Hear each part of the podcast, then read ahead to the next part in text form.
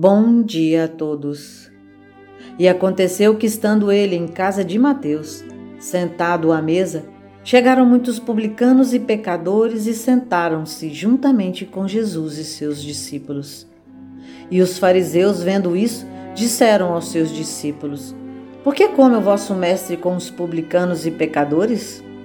Jesus, porém, ouvindo, disse-lhes: Não necessitam de médicos sãos, mas sim os doentes.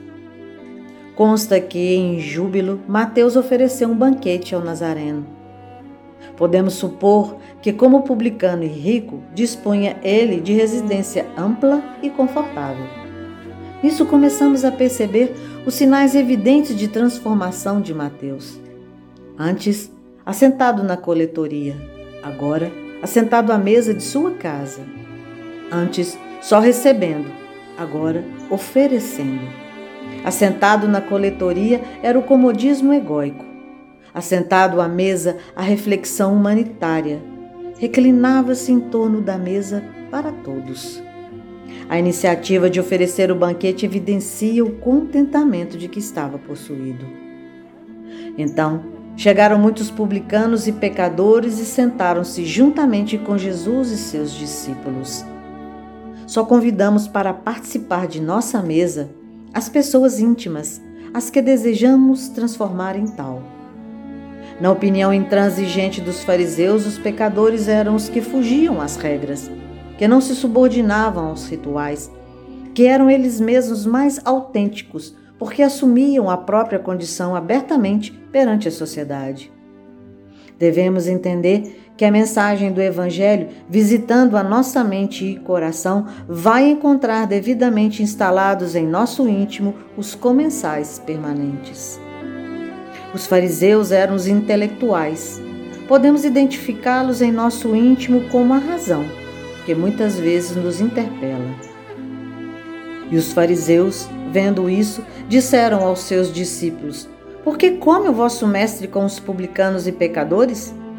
Ora, eles não conseguiam ver além da sua capacidade, não tinham disposição para aprender, mas sim estabelecer dúvidas, de abalar as convicções dos aprendizes até então muito inexperientes.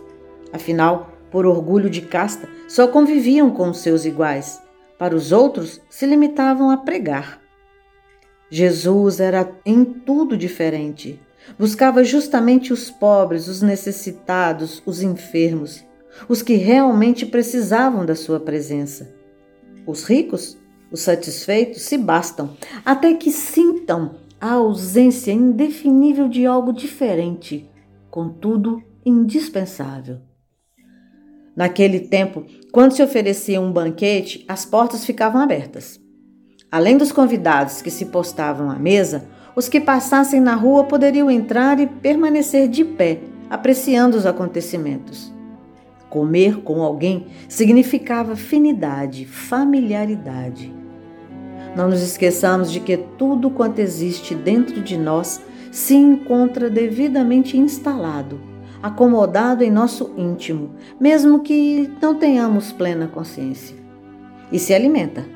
E tem a sua razão de ser no que somos e no que fazemos. E quando buscamos a transformação para que ela seja real, para se fazer sentir, tem que ser de dentro para fora, partir do coração, da razão aliada ao sentimento.